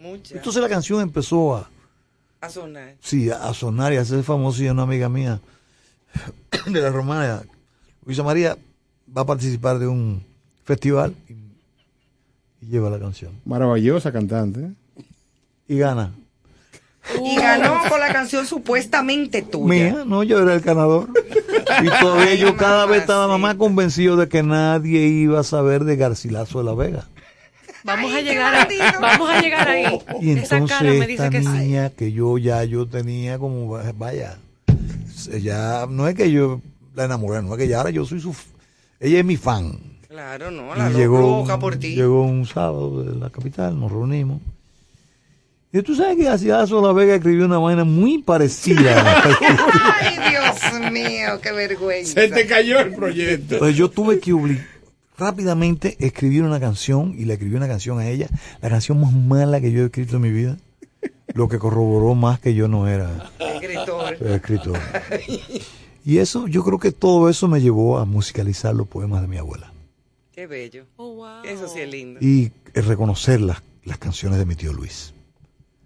Y después. Y de ahí en nada, adelante desarrollaste sí, lo ya tuyo. terminé, empecé a tocar en bares de a los 16 años, todavía en el colegio. En la en bares de mala muerte. Me- Ah, pero tú arrancaste mi temprano. padre me lo permitía, pero eso sí, mi padre hablaba con los cueros y le decía, óyeme, ese es mi hijo, Mucho cuídamelo.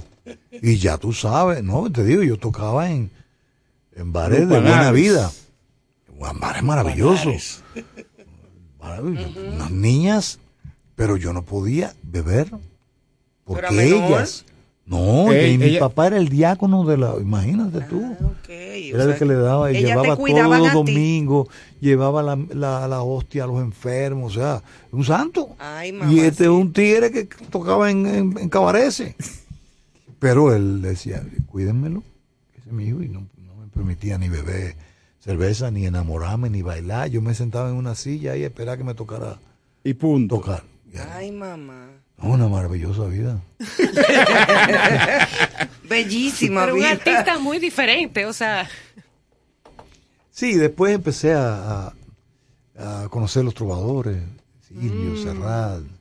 oye, Mané oye los Y nombres, todo. No conocerlo, conocerle la música, lo que hacían. Sí, sí. la y- influencia, claro.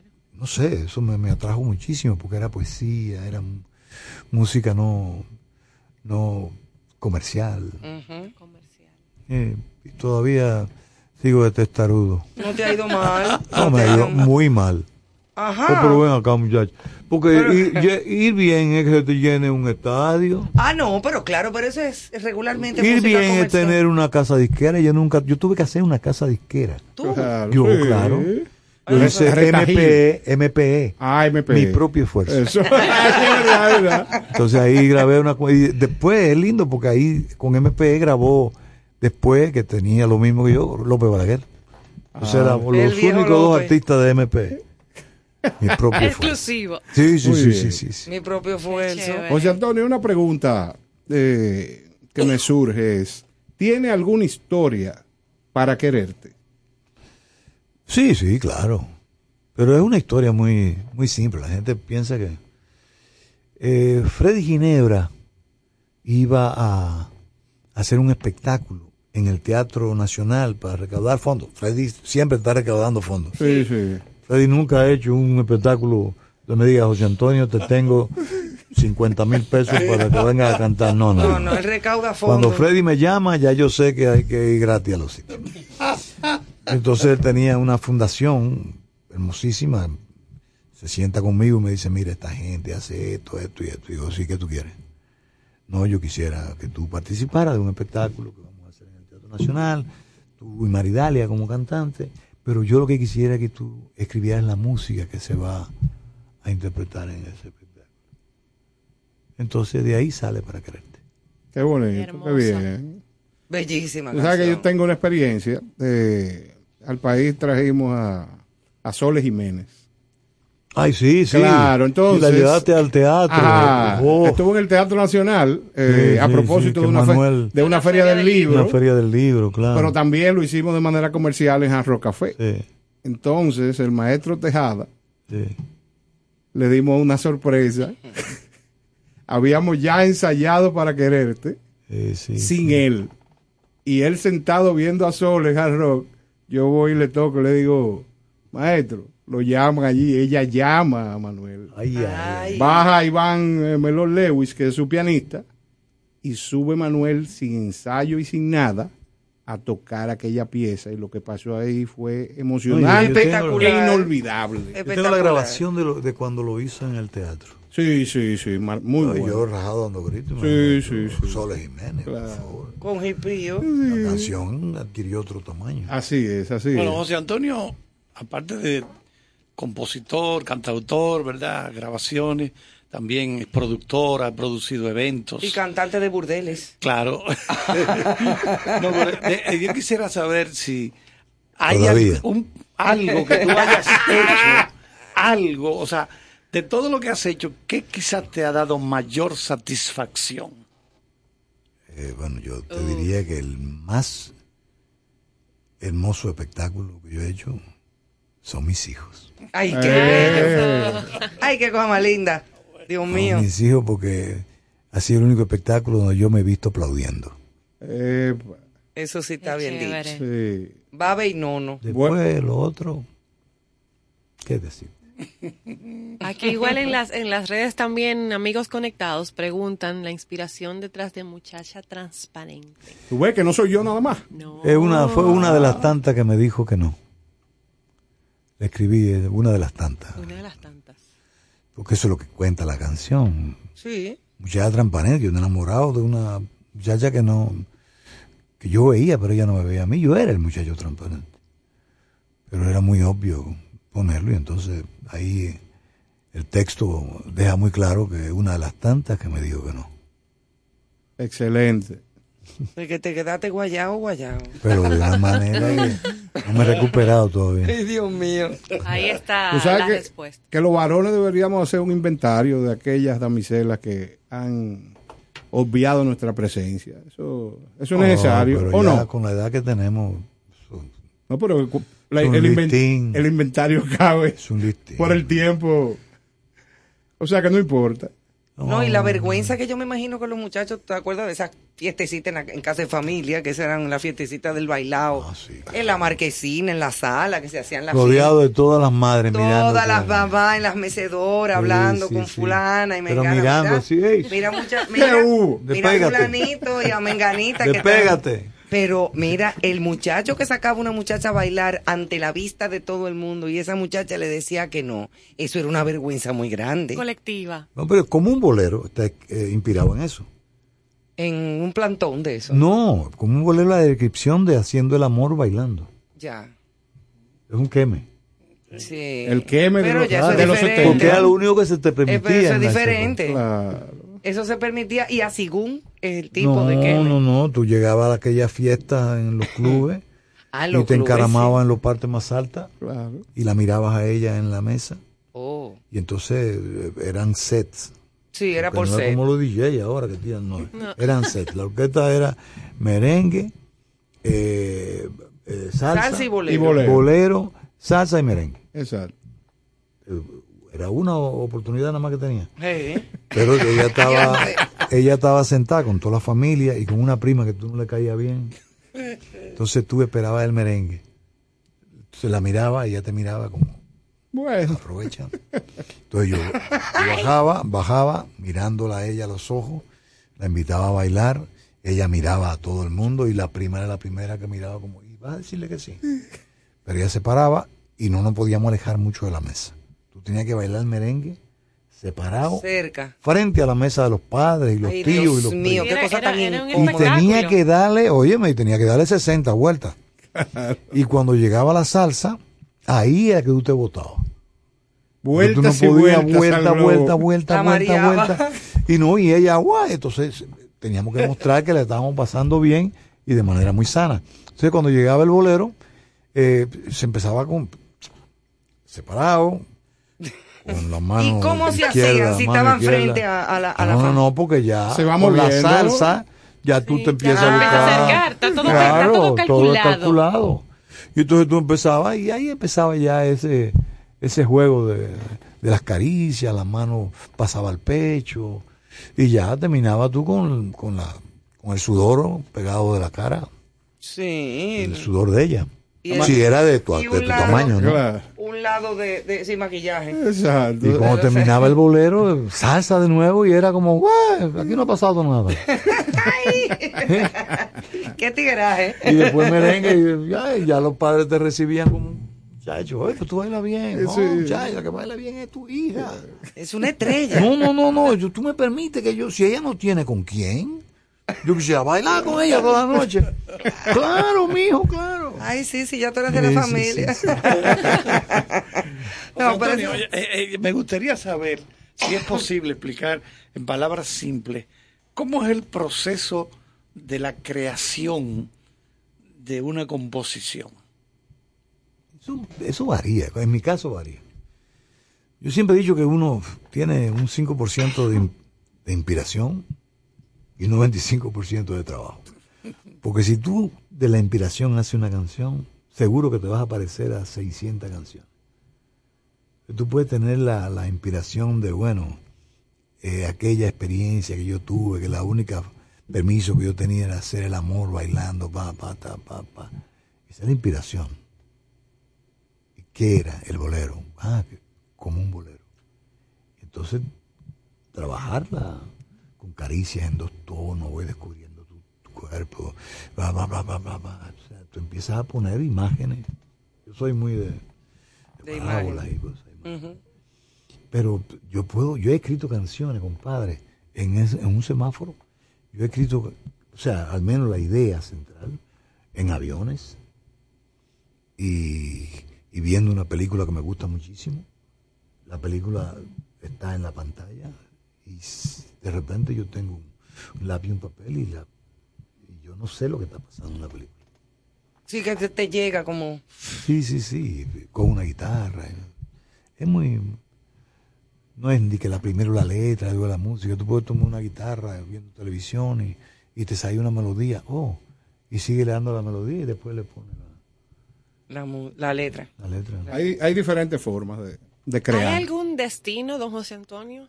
¿Un lugar, un destino donde esa inspiración fluye más en la vida de José Antonio Rodríguez o donde disfruta más el arte, la cultura, fuera de... Pero para crear, patio. para crear. No, mi casa. Mi casa, pues, además yo estoy, estamos solos ahí. Y la que está trabajando mucho es Mónica. Entonces yo tengo el tiempo libre para dentro de aquella casa con bolero, que se llama mi perro. Bolero. Entonces, pero bolero ya entiende que cuando yo cojo la guitarra o cuando entro al estudio, ya él tiene que... ¿Te quedarse afuera? No, él entra al estudio y se metía los pies. Ah, ok, pero se está tranquilo. Posición, atención. Tranquilito hasta que no le dé ganas de hacer pupú o, o Sí, claro. Porque es que le bebé Entonces ya se todavía. mueve y empieza joder. que más bonito tú. es una cosa muy linda. ¿Y Cuba en su vida? ¿Qué Cuba. representa? Yo tengo buenos amigos eh, Bueno, cubanos, buenos amigos. Es una es un país que me que bueno, con una historia de, de- de lucha que tiene que reinventarse. Como dice Silvio, ella eh, no es revolución, sino evolución. Pero no para que sea una...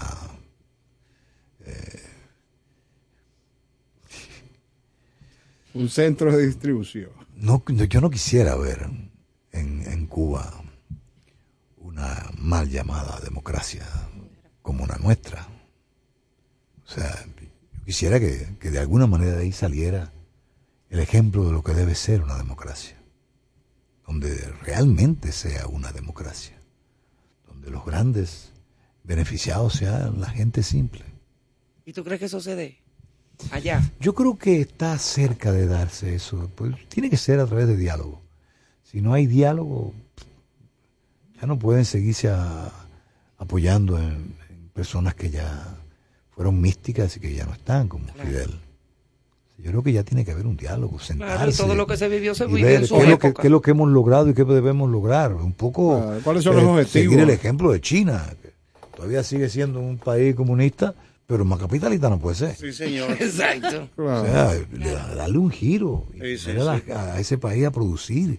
Es una hay un control del riquísima. Estado, pero como dice José Antonio, por ejemplo, yo cuando Inglaterra, cuando el Reino Unido le devuelve Hong Kong a la China continental, eso no lo han tocado, eso lo han dejado operando su distrito bancario o financiero igualito.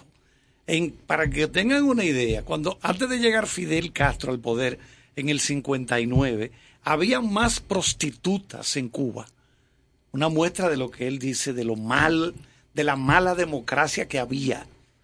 Bueno, se llegó a decir que La Habana era como la, si no la discoteca, el, el prostíbulo más grande del mundo. No, y era un centro de una... una- Sí, casino, bueno, Sí, sí, había más prostitutas unas Vegas. que obreros de la industria de la minería. Ya en usted ese sabe. momento. Oigan, oigan cómo Entonces está no, eso. no Entonces, puede, no puede volver a hacerlo. No, porque entonces no estaría nada. Sea, Sí, porque Yo entonces pienso, vamos ¿no? a caer en lo mismo, que lo, o lo peor, No, que peor es lo que había antes. Debe ser un ejemplo, incluso es un ejemplo para Latinoamérica.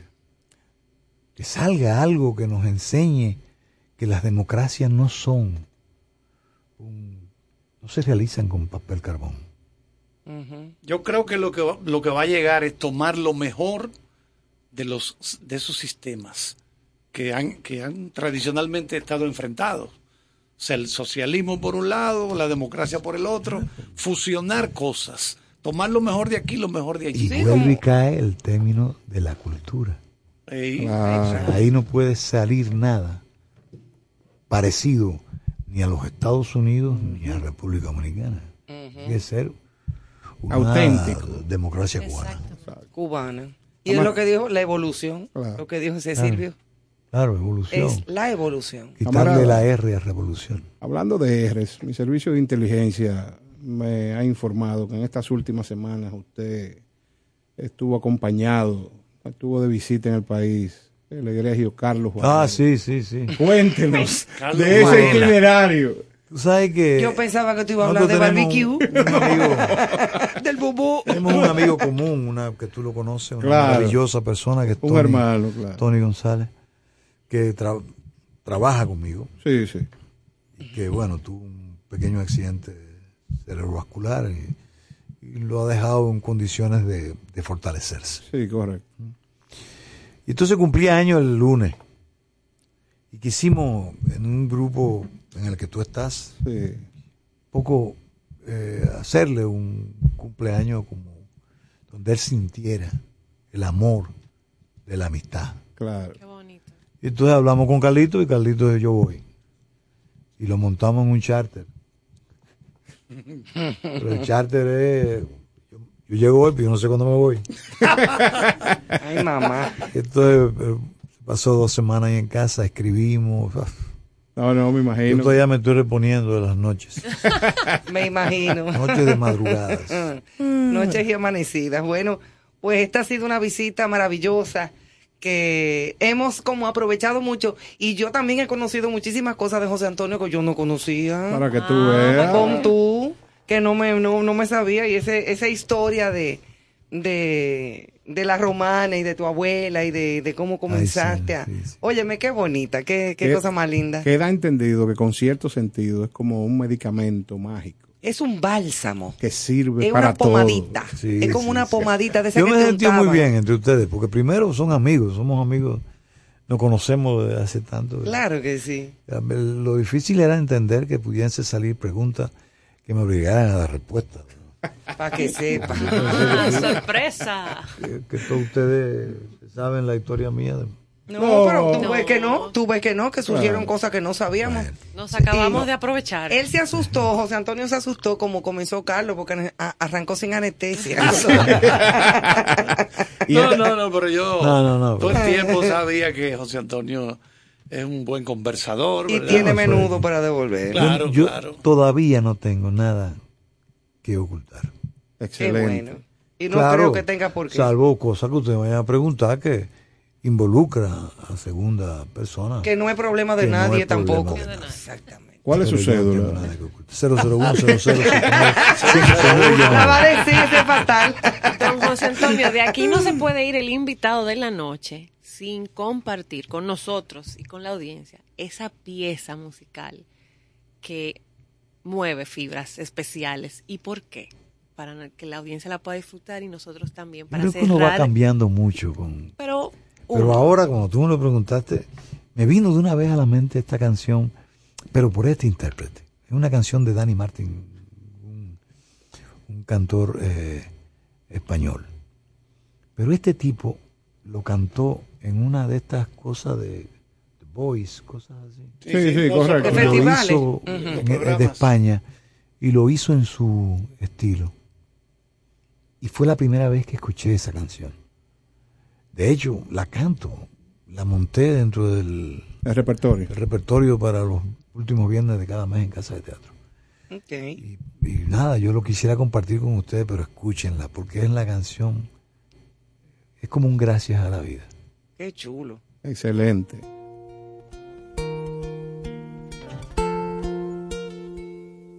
Qué bonita la vida, que da todo de golpe y luego te lo quita, te hace sentir culpable. A veces cuenta contigo, a veces ni te mira. Qué bonita la vida. Qué bonita la vida, cuando baila su baile que se vuelve maldito, cuando cambia de planes y ahora juega contigo, tras tanta comparte. Qué bonita la vida. Bonita es que a veces se despista. Y yo me dejo ser. Tan bonita es, es vida lo que me das. Vida tu caminar, vida que arrampla cobarde, que lucha y que sueña, que perderás, vida que vuelve a dar, vida que sola está, vida repleta de gente que nace y que vive, que viene y va. Bonita la vida que te mece con arte, que te trata de usted para luego arroparte, te hace sentir valiente, otra tanta cobarde. Qué bonita, qué bonita la vida.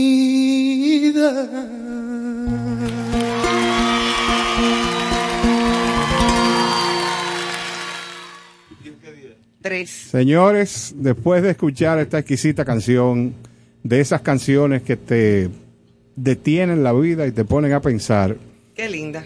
sí, Digo, no la oí excelente. completa. Me voy a sentar con No, calma eso, y los eso hay que cerrados. escucharlo con algunos Sí, sí, sí, accesorios. sí. Eh, o como el trago que más te guste, o el vino que más disfruta, un buen cigarro. Y lo más importante, Yo, tú sabes si que te tengo un cigarro, Ah, por bolero. favor. Tú sabes que estoy Ah, no- haciendo, saqué una, una, Ah, no sabía. Ah, pues ven acá. ¿Y por qué yo no tengo eso? Usted sabe que José Antonio y yo disfrutamos de- del arte de fumar, Sí, sí. que es un gran placer. Y quiero invitarles, señores. Yo he vivido tres experiencias maravillosas el último viernes de cada mes en Casa de Teatro. Ahí se junta un grupo de amigos, pero usted sabe lo que es un grupo especial a disfrutar de este caballero. Hay siempre invitados especiales y no puede perdérselo. El 26 de noviembre, que es de este mes, de este mes el último, si usted quiere limpiar el alma de todo lo que está pasando e irse enamorado, por favor, el viernes acompaña a José Antonio en Casa de Teatro para que se recuerde de lo que le estoy diciendo. Vamos El- en loca caravana para mismo, allá. el tra- El trago que prefiera, el puro, el puro, si así lo quiere. Y don Freddy siempre tiene unas bolitas de queso muy agradables, Allá. que serían tres elementos para acompañar, La para zona. acompañar como un bolero. No, y en casa de teatro, que es la casa de todos nosotros Claro, desde saludos hace afectuosos a- tantos años. A don Freddy Ginebra, que Mi es duende favorito. para mí el estandarte de la cultura dominicana, que siempre ha dado su mano para que aquí nunca deje de existir un espacio para... ahora es actor, ahora es muy difícil. sí, contactarlo. sí, Pero qué cosa tan grande. Hay que pedirle autógrafo y cosas. Haciendo cine. Por Sí. favor, Señores- si lo ven, pídenle autógrafo que le gusta. Ay, Excelente. mamacita, deja que yo lo vea. Señores, Bueno. gracias por acompañarnos en este día tan Eso especial, es exquisito. Que tengan un excelente fin de semana. Y con cierto sentido, no es más que la intención de que usted disfrute, aprenda cerca, cercano, un encuentro cercano. He pasado muy bien, gracias. De verdad. Gracias, Gracias a, a ti. ti. Hasta el lunes. Descansen y pásenla muy bien. Bye bye.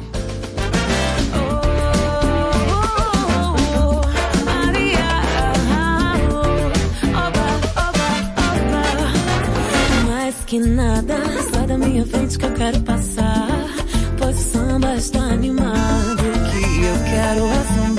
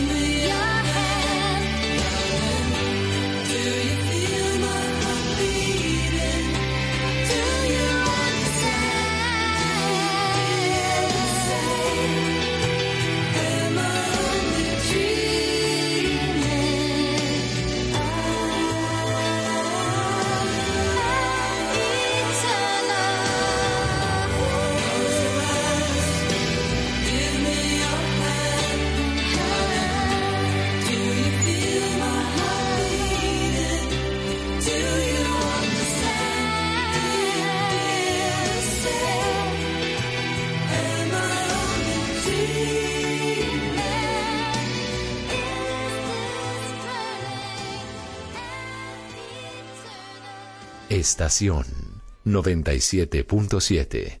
Tú quieres más.